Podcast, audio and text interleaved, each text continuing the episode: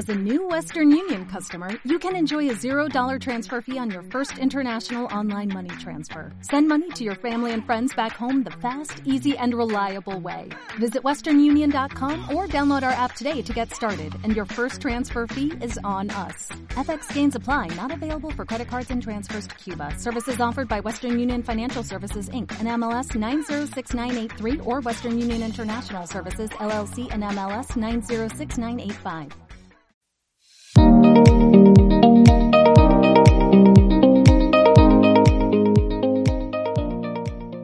Hola a todos nuestros queridos oyentes, somos Anelisa Vargas, Jasmine Sánchez y Mara Estrada. Estás en Hablemos de Verdad, donde conversamos acerca de teología, cultura y la condición humana.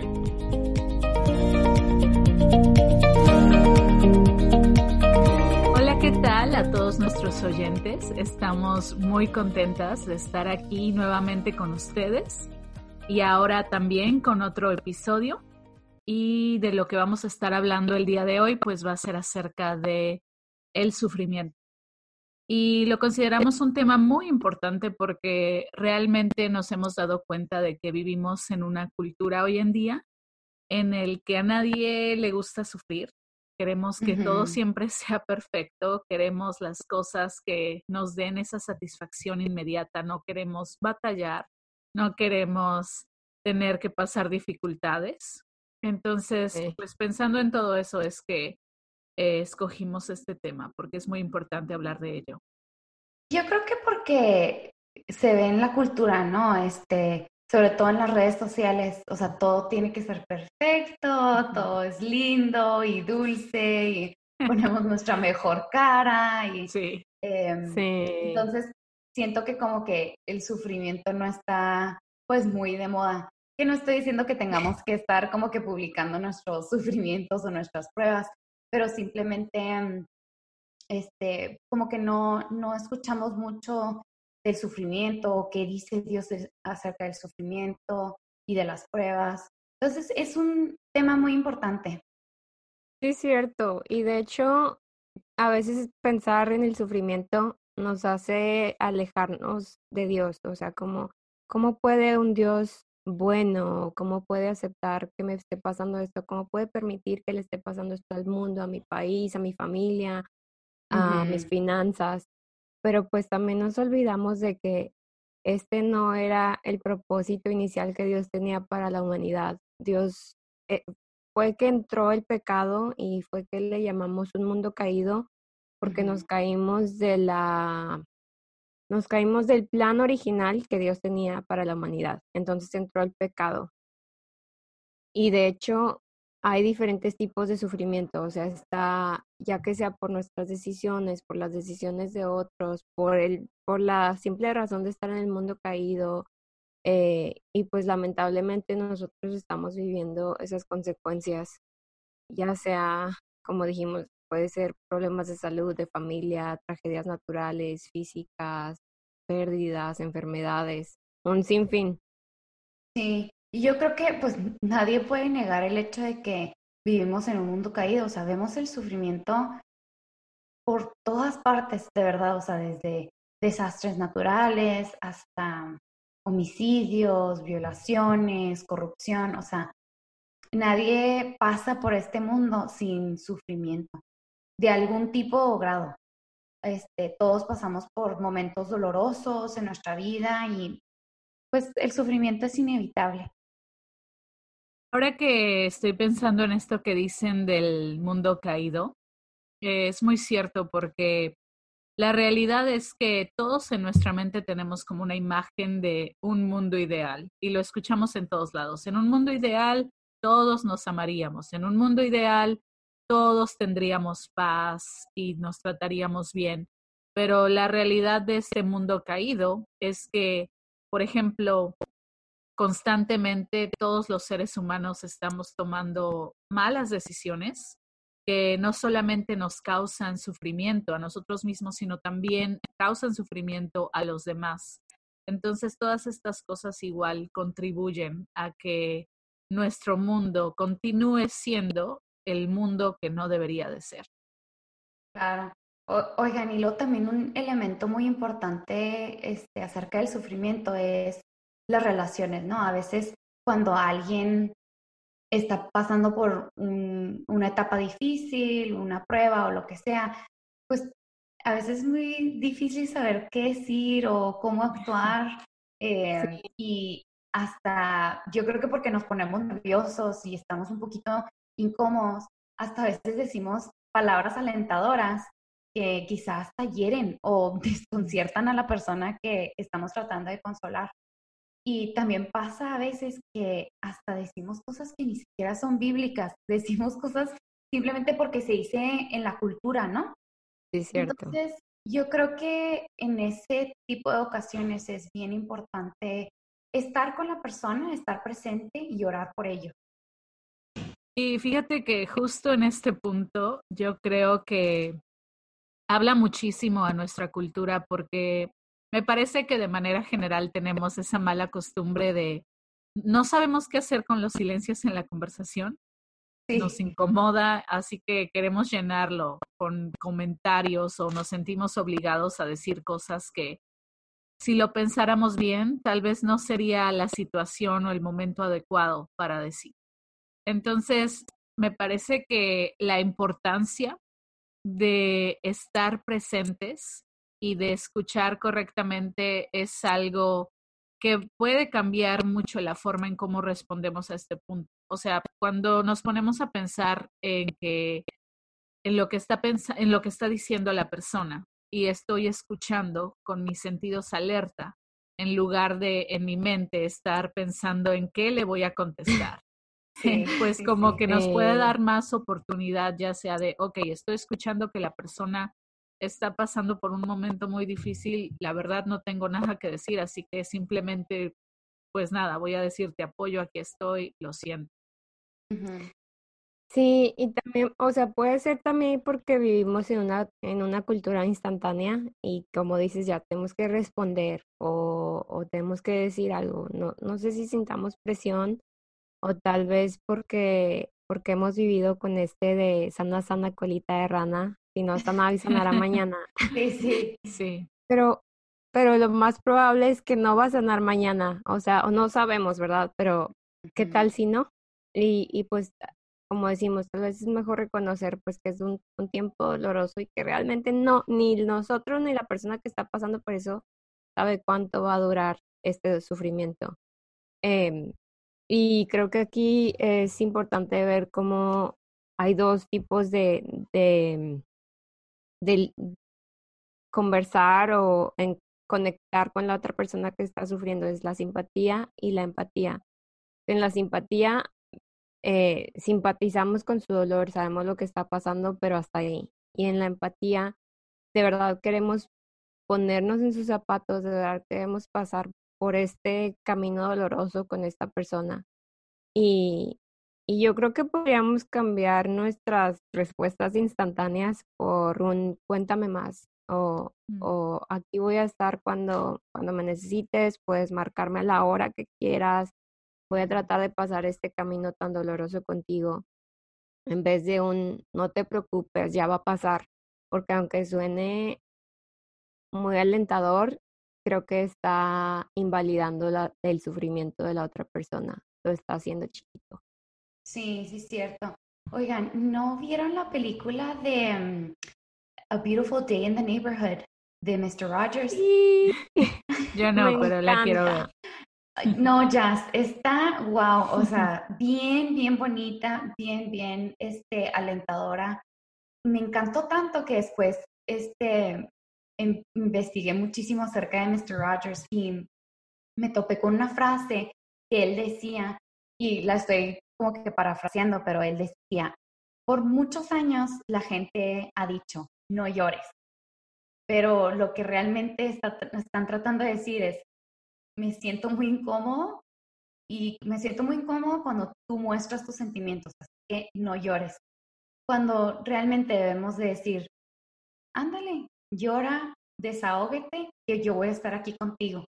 Entonces se me hizo bien, bien bonito eh, porque es tan común que la gente vea a otra persona, hasta yo lo he hecho de que este, veo a una persona llorar y, ay, no, no te preocupes, ya no llores.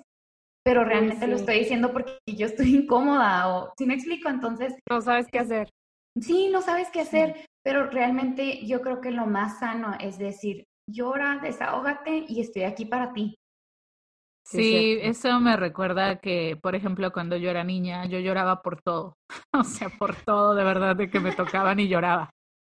no sé por qué, pero bueno. El chiste es que, eh, pero yo recuerdo que con las personas con las que me crié, constantemente me decían, no, no llores, porque llorar no arregla nada. ¿De qué te sirve llorar? O sea, no estás solucionando nada. Y bueno, déjenme decirles que a pesar que escuché todo eso, mi vida no me quitó el llorar, o sea, sigo llorando mucho. sí. Pero eh, ya que estuve más grande y analizándolo a, a la luz de, de, la palabra y de, y de quién es Dios, eh, me di cuenta que la verdad es que llorar es ese medio que Dios nos da para poder sacar esas emociones. Pues es importante sacarlo. A veces es cuando es, decimos, siento un nudo en la garganta y cuando lloramos, después ya podemos tomar un respiro y pensar con más claridad. Pero sí es importante recordar que eh, ese el expresar físicamente nuestro dolor a través del llanto es algo que Dios nos dio y algo que es muy importante para poder seguir adelante. Es cierto. Y a ver, también vemos como el otro lado de la moneda, de la persona que está pasando por el sufrimiento. O sea, ya lo hablamos como cuando te están contando a ti, pero también la otra persona, a veces pensamos que eh, ignorarlo o darle carpetazo, eh, ya no pasó nada, va a, va a desaparecer el dolor, pero la verdad es que no. Hay, que aceptarlo para que pueda haber una sanidad real y para que podamos lidiar con ese dolor. Sí, es, es realmente muy importante que lo tengamos en cuenta. Y pensando justamente en esto del dolor, también es importante recordar que cada persona va a afrontar el sufrimiento de manera diferente. Sí, tienes razón, o sea, cada quien, cada quien es diferente y cada quien afronta las situaciones de manera diferente, o sea, hasta, no sé, un ejemplo, ¿no? Igual y para una persona sea muy difícil y desalentador recibir la noticia de que tienen cáncer, que hasta llegan hasta la depresión, ¿no? Pero quizá para otra persona que también recibe la noticia de que tienen cáncer, igual para ellos es muy retador y se sienten positivos y van a decir, no, es que me voy a mejorar y voy a salir de esto y se sienten fuertes. Y... Entonces, la misma situación, ¿no? Pero cada quien es diferente y cada quien lo afronta de manera diferente. Entonces, por eso es bien, bien importante la empatía. Eh, debemos de ponernos en los zapatos de los demás, aunque nosotros digamos, ay, es que yo haría las cosas diferente, o, ay, no, es que esta persona está exagerando mucho. Este, es bien importante entender a los demás. No solamente entender a los demás, pero amarles, porque es muy fácil entenderlos y luego como que hacernos a un lado, ¿no? Pero amarles en el proceso se me hace sumamente importante. Sí, completamente de acuerdo. Y me parece también que otra cosa para recordar es que el sufrimiento es sufrimiento. O sea, definitivamente podríamos, podríamos decir que en el sufrimiento hay diferentes niveles, por así decirlo. Habrá quienes están sufriendo más que otros. Y eso precisamente puede ser un poco frustrante para cuando, por ejemplo, vemos que hay personas que a nuestro parecer están haciendo mucho drama por algo que les está pasando y lo queremos siempre comparar como, ay, esta persona está llorando por esto cuando yo he sufrido y, y no me ven llorar. O sea, tendemos mucho a hacer eso. Pero al final del día, debemos recordar que todos somos diferentes y vamos a ver al dolor de manera distinta. Entonces, lo que a mí me gustaría mucho animarnos a todos los que estamos escuchando esto es que cuando escuchamos a alguien eh, que nos está compartiendo acerca de su dolor, en lugar de inmediatamente brincar a criticarlos o hacer comentarios innecesarios, que mejor nos preguntemos, ¿puedo simpatizar con esta persona que está sufriendo y simplemente decir, lo lamento mucho, no puedo imaginarme lo que estás pasando, pero estoy aquí para ti, lo que necesites o estoy orando por ti. Yo creo que ese, el, el, que nosotros abordemos esto desde esa manera va a ser mucho mejor, no solo para nosotros, pero también para la persona que en ese momento necesita del consuelo.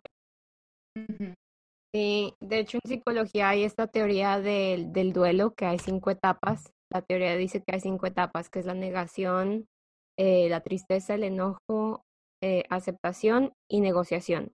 Y como decían ustedes, o sea, cada quien pasa estas cinco etapas totalmente diferente. Cada etapa puede ser diferente tiempos de periodos para cada quien. Y estas etapas también no son lineales, o sea, de que puedes estar pasando por una y luego te brincas a otra y puedes regresar a esa etapa. Cada quien pasa por este duelo diferente porque somos únicos y duelo eh, lo escuchamos mucho tal vez cuando perdemos a un ser querido, pero realmente es cuando perdemos cualquier cosa, ya sea eh, la libertad eh, para un reo, para un preso o para el cambio de rutina o eh, el cambio de tal vez una pérdida financiera o cuando em, hay, hay un evento que te hizo sentir que perdiste la dignidad o hasta para cuando los papás se quedan solos en casa porque los hijos ya se fueron, ya se casaron o ya se fueron a la universidad. Ese puede ser un duelo también. Y explico muy rápido cada etapa, pero en la, en la, en la negación, como dije, puede pasar eh, muy, unos segundos o meses. O sea, si chocas, o sea, puede ser en, en el instante que dices, no puedo creerlo, ahí estás negándolo o puede pasar meses para muchas personas de que evaden totalmente el problema que está pasando. No, pasó. Sí, no, no, no sé, no sé qué está pasando, o sea, no, no lo quieren aceptar. Está la negación. Eh, y luego la tristeza y el enojo, creo que esas etapas se explican por sí mismas, porque en el enojo pues nos enojamos hacia lo que pasó, sentimos ira, eh, y en la tristeza, que es la depresión, estamos tristes, no hay ganas de, ni, ni siquiera de, de, hacer cosas, perdemos energía, perdemos el interés de hacer cosas. Eh, luego está la, la negociación, que creemos que sea una transacción de, bueno, perdí esto, pero gané esto. y, mm. y creo que está, es un poquito tal vez de, de que estamos indignados por la pérdida o tristes de lo que pasó, pero en la negociación eh, es porque queremos recuperar ese control que perdimos. Mm. Y ya por último, la, la etapa de la aceptación, que no significa, no, no hay que confundirla con que ya estoy súper feliz y contenta, eh, ya se me olvidó mi pérdida, sino que ya hay más calma mm. y ya se puede aceptar esta pérdida y hay más paz. Muchas gracias de verdad, Mara, por explicarnos esto, porque yo creo que hay tantas ocasiones en las que cuando nos pasa algo, por ese afán de querer superarlo y que no nos continúe causando dolor, decimos ya, cierro capítulo, empiezo uno nuevo. Ya, mejor me voy, me voy a concentrar en mi trabajo y en las cosas que tengo que hacer para no pensar. Pero lo que yo me he dado cuenta, porque yo he hecho eso muchas veces, es que pasa el tiempo y de pronto me doy cuenta que todavía me sigue doliendo la situación o que todavía no es sanado. Entonces yo creo que el que podamos reconocer estas cinco etapas nos van a ayudar muchísimo a identificar en qué proceso del duelo estamos, del sufrimiento y, y saber entonces, ok, todo está bien, aquí voy en ese proceso y eventualmente voy a estar bien. Sí, y yo creo que este, dentro de este tema del sufrimiento, algo muy importante de, de, entender y aprender es el carácter de Dios, ¿no? yo creo que todos esperamos buenas cosas del Señor, porque claro, es bondadoso y generoso con nosotros, pero nadie, por otro lado, quiere recibir pruebas y sufrimientos, ¿verdad? O sea, que a veces Dios los permite para nuestro bien. y hasta a veces este sufrimiento que, que por el cual estamos pasando, eh, a veces Dios lo permite por un largo periodo de la vida, ¿no? Y mm, de hecho, la Biblia habla acerca un poco de esto, especialmente en dos salmos, en el Salmo 88 y en el 39. Y, mm, y es muy interesante que casi la mayoría de los salmos terminan con esperanza. Nomás estos dos salmos terminan con, con una nota así como de, como negativa, ¿no? De hecho, si estudias este, el Salmo 88 en hebreo, la última palabra es oscuridad. Y así termina la oración. Entonces, podemos aprender que de estos dos salmos, a veces Dios em, permite que el cristiano sufra por un periodo largo. Y yo creo que, yo creo que muchos de nosotros queremos em, que cuando pasamos por un sufrimiento, como que se resuelva luego, luego, ¿no? O queremos como, como la vida de Job, de que Job lo tenía todo, tenía dinero, tenía una familia muy bonita y grande, era temeroso de Dios, era exitoso, o sea, en todo le iba bien a Job. Pero después eh, vemos cómo Dios le permite a Satanás atacarlo. Y el pobre Job lo pierde todo, o sea, sus hijos se enferman y mm. se mueren, se queda sin dinero, eh, se enferma, o sea, realmente una tragedia. Pero al final del libro vemos que eh, Dios bendice a Job y no solamente lo bendice, lo bendice con doble porción, o sea, doble.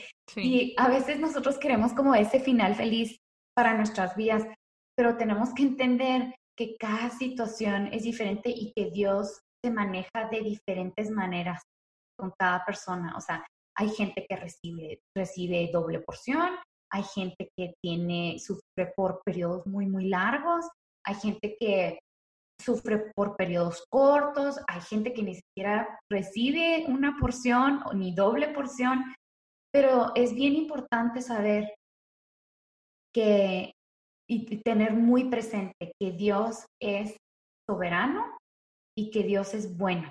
O sea, y que estos van de la mano.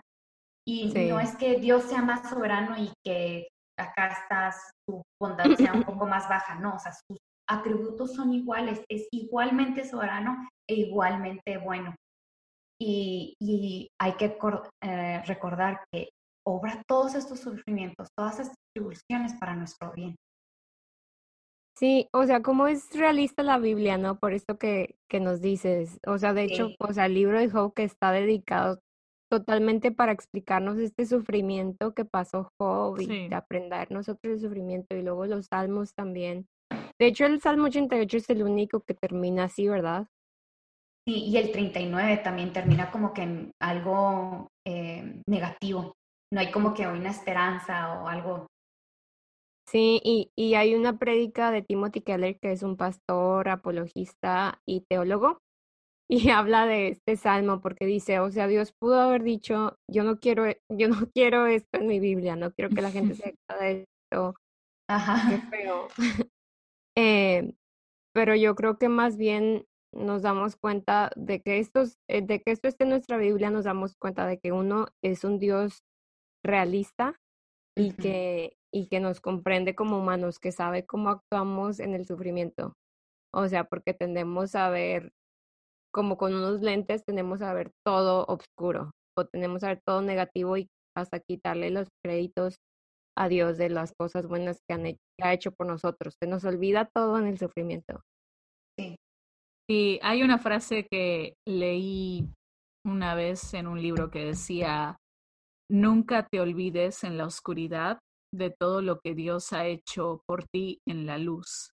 Mm, eh, porque mm. es, muy importante siempre recordar precisamente ese carácter de Dios constante, eh, inmutable.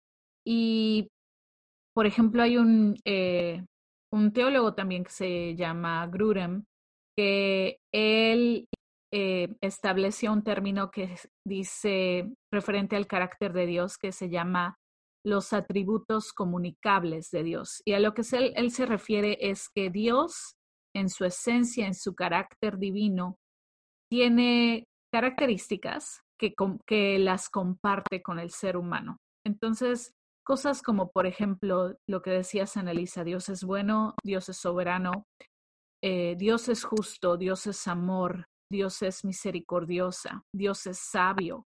Todas estas características Dios las transmite al ser humano, no solamente en momentos donde todo está bien, pero también en esos momentos de dificultad.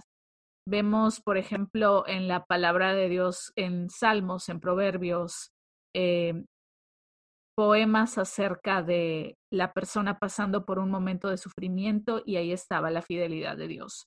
O incluso en la narrativa bíblica vemos eh, los personajes de la Biblia pasando por situaciones de dolor o de sufrimiento que parecía que no iba a tener fin y después ahí estaba la fidelidad de Dios. De manera distinta, tiempos diferentes, pero se puede observar ahí su carácter, el carácter de Dios y también algo igual muy importante de recordar es que, por ejemplo, tanto el Antiguo Testamento como el Nuevo Testamento sí presentan algunas características de Dios con respecto a que Él sufre eh, por esta cuestión que no debería de ser. O sea, por ejemplo, en Génesis 6 vemos eh, que dice el texto que a Dios le dolió en su corazón cuando vio todo lo que los hombres estaban haciendo que era muy malo.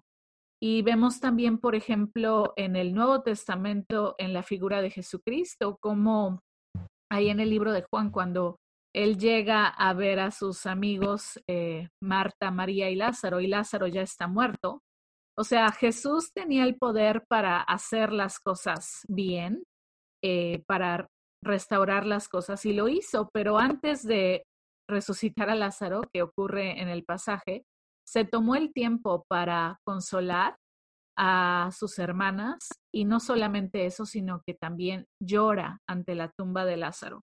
Entonces, es muy, muy, es algo que nos da mucho, mucha esperanza, mucho aliento, porque el que nosotros podamos ver a un Dios que no nada más es Dios infinito, divino, perfecto, pero que es un Dios también relacional y que siente y con quien nos podemos identificar, pues vaya, nos da una gran esperanza y fortaleza cuando estamos pasando por esos momentos de sufrimiento.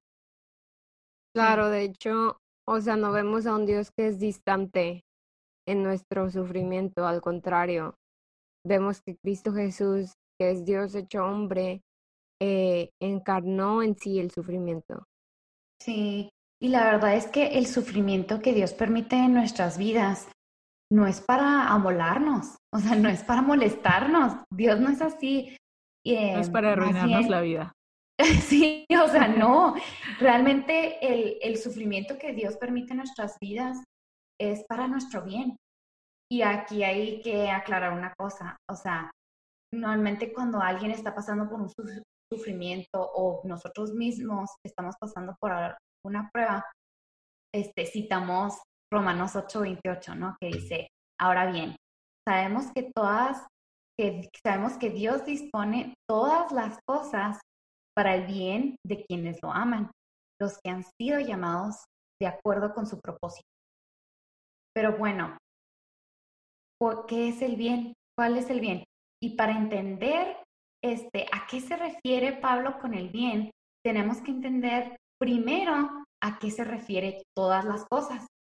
Y porque, por decir la palabra todo o toda, a veces no se refiere a literal todo, ¿no? O sea, ¿se acuerdan cuando, no sé, querían ir al cine, ¿no? O eh, cuando estaban chicas y querían ir al cine o a una fiesta o lo que sea y le, le decían a sus papás, de que porfis, déjenme ir, es que todos de la escuela van a ir. Todo el mundo va a estar ahí. Sí, todo el mundo va a estar ahí, exacto. La verdad es que no, no nos referíamos a que literal los 380 de la generación o los que fueran, de que ahí iban a estar todos, todos. No, o sea, nos referíamos a de que pues, a tus seis amigas, o sea, a tus, a tus seis amigas que iban a estar ahí. Entonces, o el niño que te gusta. ay, ay. que te gustaba. No, no, sí, sí, es cierto. A tu crush. Exacto.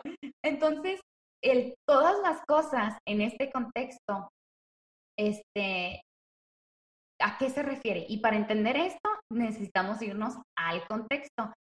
Y el contexto aquí en, en Romanos 8 empieza realmente desde, esta sección empieza desde Romanos 5. Entonces, ¿por qué no tú ya lees eh, Romanos 5 del 1 al 3? Por favor. Claro que sí. Eh, dice, justificados pues por la fe, tenemos paz para con Dios por medio de nuestro Señor Jesucristo, por quien también tenemos entrada por la fe a esta gracia en la cual estamos firmes y nos gloriamos en la esperanza de la gloria de Dios. Y no solo esto, sino que también nos gloriamos en las tribulaciones, sabiendo que la tribulación produce paciencia.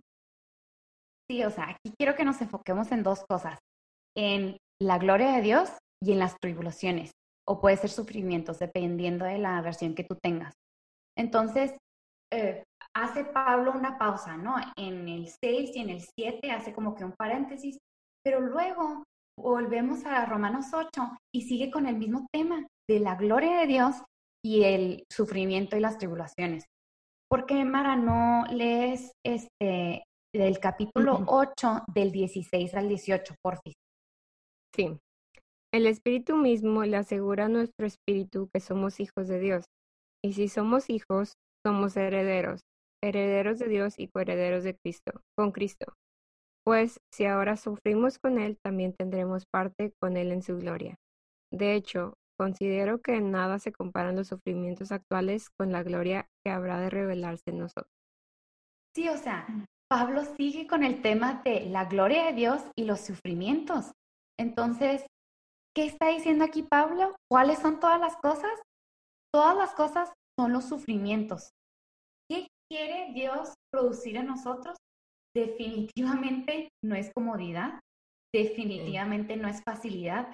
O sea, dice Romanos 5.8, y no solo esto, sino también que nuestros sufrimientos, porque sabemos que el sufrimiento produce perseverancia y la perseverancia interesa de carácter y la interesa de carácter esperanza. Entonces, la meta de Dios para nosotros es que a través de los sufrimientos nosotros nos hagamos a la semejanza de Cristo.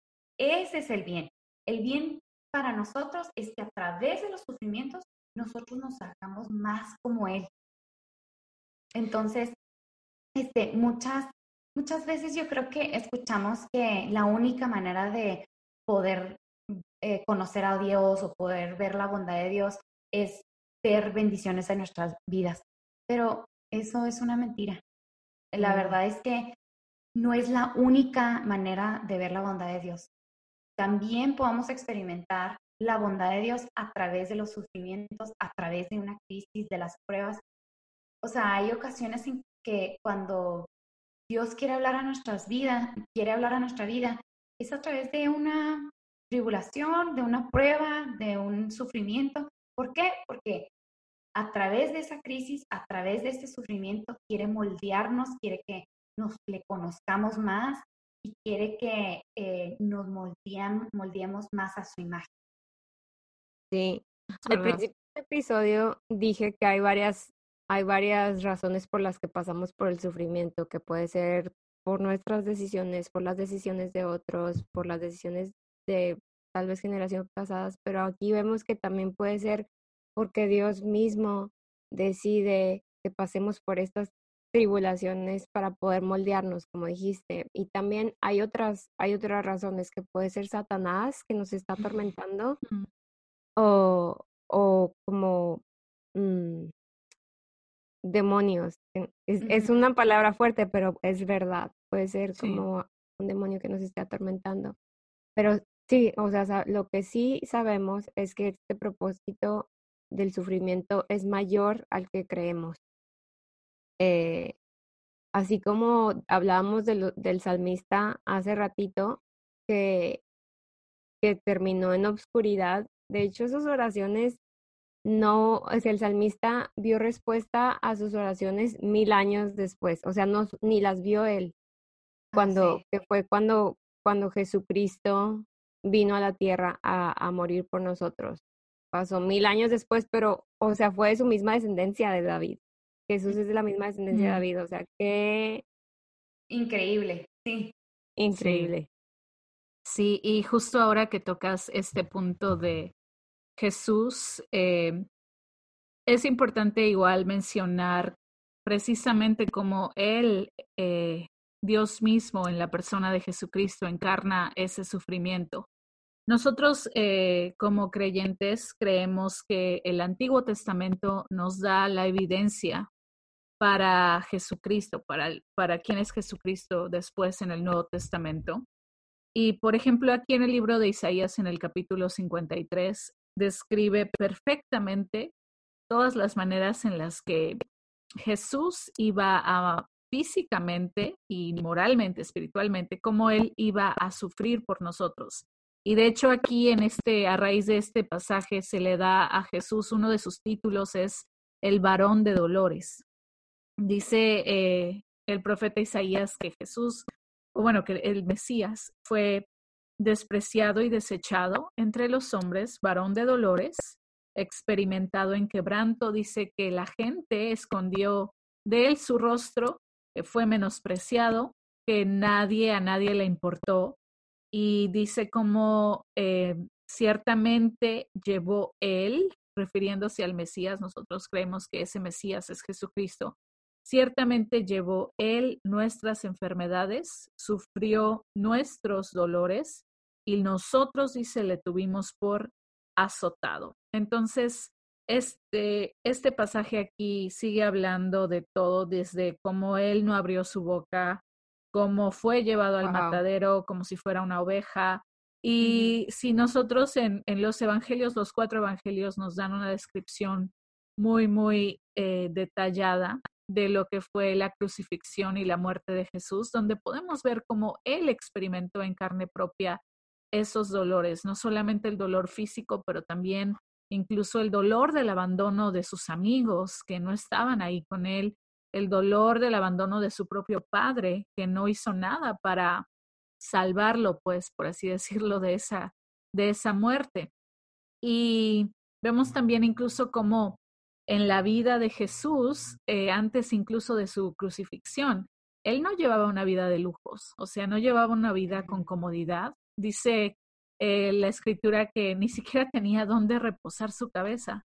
O sea, él no tenía las, o sea, el, mejor, la gente no lo trataba de lo mejor como si fuera un rey. O sea, realmente Jesús experimentó mucho dolor eh, durante su tiempo en la tierra. Pero la esperanza al final del día y lo que nos hace ver a Jesús como alguien en que nosotros podamos confiar es que a pesar de todo eso, a pesar incluso de esa muerte tan horrenda que Jesucristo experimentó en la cruz, dice la palabra que Él resucitó, venciendo a la muerte, venciendo a ese sufrimiento, venciendo a ese dolor. Y gracias a eso es que nosotros tenemos la confianza para poner nuestra fe en Jesús. Oigan, qué increíble, ¿no? O sea, que el sufrimiento no es el final de la historia. O sea que tenemos la esperanza en Jesucristo. Sí, es correcto. O sea, de verdad, el sufrimiento no es el final y por eso me gusta muchísimo lo que dice Pablo aquí en el libro de Segunda de Corintios en el capítulo 4 sobre esto, porque Pablo le decía a esas personas de la iglesia en Corinto, estamos atribulados en todo, es decir, tenemos todas estas eh, cosas que nos causan dolor, pero no estamos angustiados. Estamos en apuros, pero no desesperados. Estamos perseguidos, pero no desamparados. Derribados, pero no destruidos. Y les decía Pablo a, los creyentes en ese tiempo, no, por tanto, dice, no desmayamos, aunque este nuestro hombre exterior se va desgastando, el interior se renueva de día en día. Y eso lo, lo vemos como físicamente nuestro cuerpo se va a ir deteriorando, ya sea por, por causa natural o también incluso, o sea, lo podemos ver cuando estamos pasando por momentos difíciles, incluso nuestra cara, nuestro semblante lo demuestra, ¿verdad?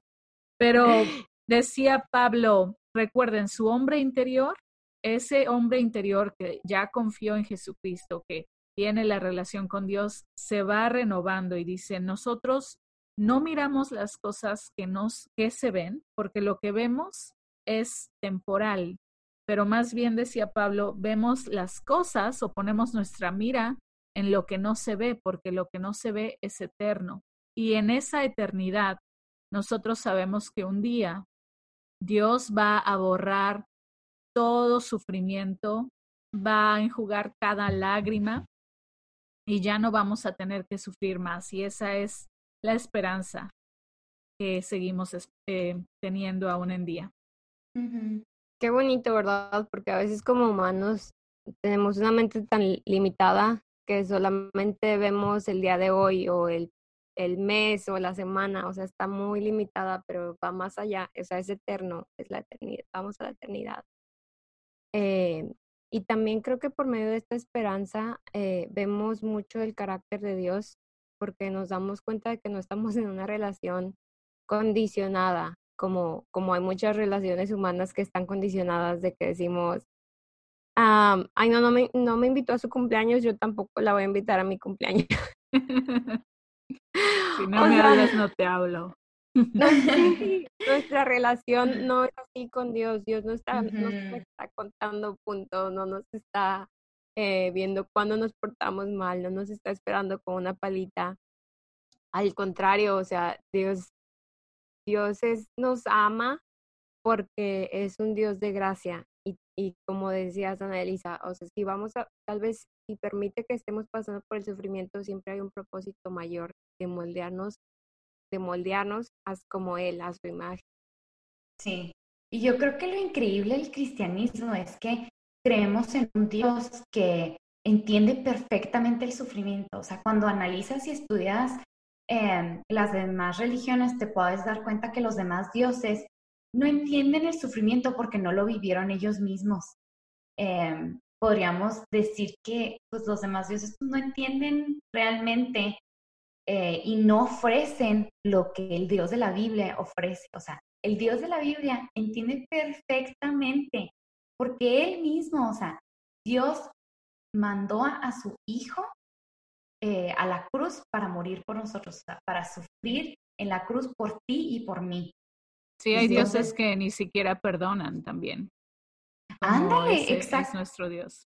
Exactamente, entonces eh, el Hijo de Dios, o sea, Jesucristo cargó con toda nuestra maldad, con todo nuestro pecado, con todo nuestro sufrimiento y por eso Dios no es un Dios distante. Dios, al contrario, entiende perfectamente nuestros sufrimientos. Y como decía antes, o sea, gracias a Dios que eh, el, el sufrimiento no es el final de la historia. si tú crees en Jesucristo, tienes la esperanza de que todo este sufrimiento que estás viviendo no será para siempre. O sea, porque tenemos la esperanza de que eh, un día Dios renovará todas las cosas, quitará todo sufrimiento y tendremos el gozo de, de estar en su presencia. O sea, donde existe toda paz, todo amor, toda tranquilidad, todo gozo, toda libertad y calma. Entonces tenemos la esperanza de que un día Él, o sea, Él hará todo nuevo. Amén, amén, hermana. Decláralo, por favor. y, esperamos ese día con ansiedad. Sí, sí, en serio que sí. Sí. Y bueno, gracias por acompañarnos, queridos oyentes, con este nuevo episodio. Eh, espero que haya sido de bendición en sus vidas y también acuérdense de que, que, nos pueden contactar, que nos pueden seguir en las redes sociales, en quién quiere decir nuestro Instagram y Facebook. Facebook nos pueden encontrar como Hablemos de Verdad Podcast y luego Instagram arroba Hablemos de Verdad Podcast también. Sí. sí. Y pueden mandar todas sus dudas, preguntas, sugerencias. Sugerencias, sí. Claro que sí. Gracias. hasta la próxima. Bye. Adiós.